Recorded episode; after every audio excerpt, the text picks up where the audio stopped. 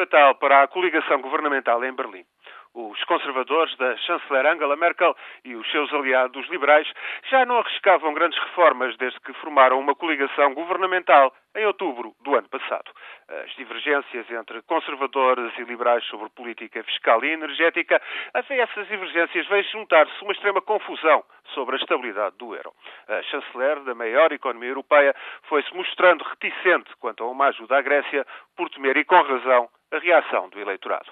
Acabou por fim, acabou por concordar com um pacote de emergência europeu a que se juntou o Fundo Monetário Internacional, mas as incertezas sobre o euro caíram mal. Ontem foi assim derrotada nas eleições no maior Estado alemão, a Renânia do Norte-Vestfália os democratas cristãos e os liberais, que governavam em conjunto este Estado desde 2005, perderam para os social-democratas, o Partido de Esquerda e os Verdes. Perderam também a maioria de que dispunham na Câmara Alta do Parlamento, que representa os 16 Estados da Alemanha. A partir de agora, o governo de Berlim terá de negociar as iniciativas legislativas com a oposição social-democrata.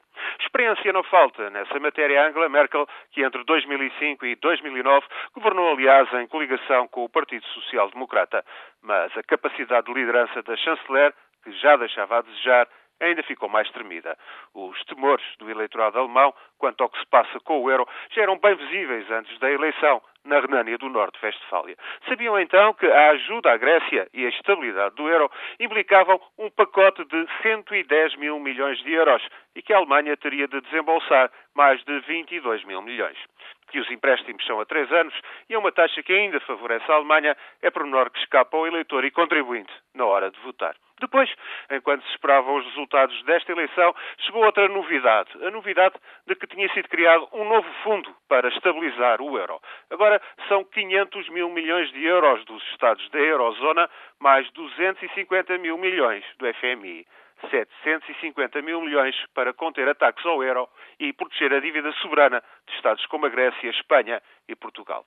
Por melhor que os mercados estejam a reagir, o certo é que o contribuinte só pode andar desorientado. Primeiro foi a crise grega e começou por se falar de um pacote de ajuda de 20 mil milhões de euros.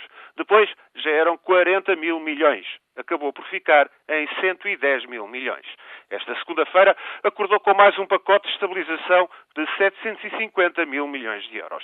Pelo meio, portugueses e espanhóis ficaram obrigados a acelerar a redução dos déficits orçamentais e aumentos de impostos tornaram-se fatais, como destino. Compreensivelmente desorientado, o contribuinte eleitor só pode temer que o céu seja o limite quando lhe falam de estabilização financeira. Merkel, Angela Merkel, já leva uma derrota eleitoral à conta desta desorientação. Que outros governos europeus irão pelo mesmo caminho é o mais certo.